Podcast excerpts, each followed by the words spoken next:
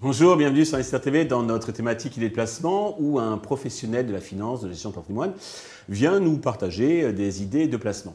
Aujourd'hui, c'est euh, Yann Loin, le euh, Senior Sales Manager de Pictet Asset Management que nous recevons. Yann, bonjour. Bonjour Stéphane. Eh bien, commençons peut-être par une présentation rapide de votre maison.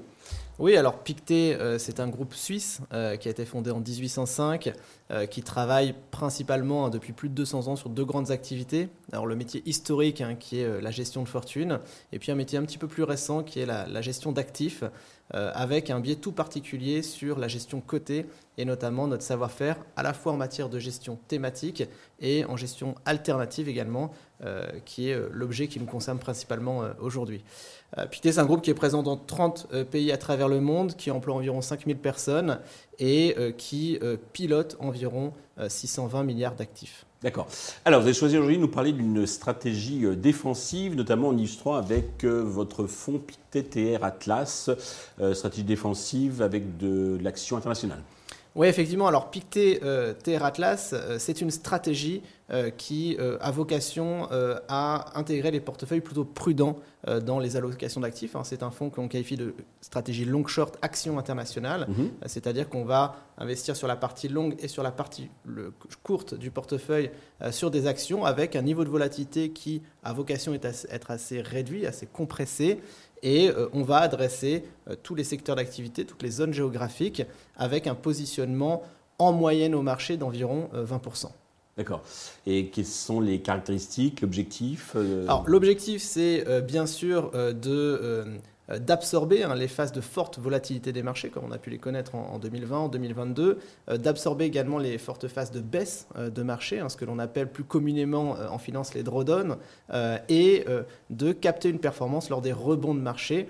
donc tout ça va être réalisé en se positionnant de, manière assez tactique, assez réactive sur les marchés, en adoptant un positionnement de 20-30% lorsque l'on estime que le marché porteur, qu'il y a une tendance qui est très forte sur les marchés sur laquelle on peut se positionner. Mhm. Et en revanche, en se mettant à l'abri euh, dans les années les plus compliquées, je pense à 2020 notamment, on avait fortement réduit l'exposition du portefeuille euh, pour laisser passer la tempête et se repositionner peut-être un petit peu plus tard. D'accord.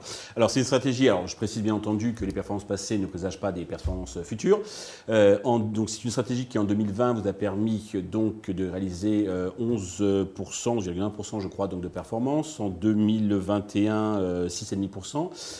et en 2022, moins 5%. qui s'est passé en 2022 Alors en 2022, on a eu une année qui a été assez complexe, hein, euh, d'une part de par la, euh, la, nature des surprises euh, économiques que l'on a eues, que ce soit l'intervention de la Banque centrale américaine sur les marchés, qui a été très, très pénalisante hein, pour les grandes valeurs de croissance, les valeurs technologiques, les valeurs de la transition énergétique.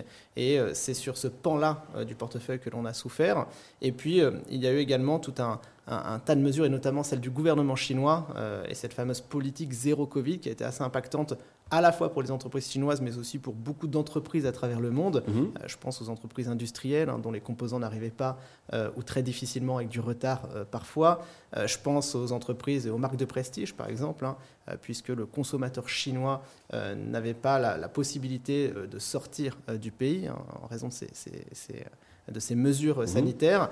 Et donc, on a eu un impact sur l'activité euh, mondiale et il était très difficile euh, d'aller chercher les secteurs qui performaient.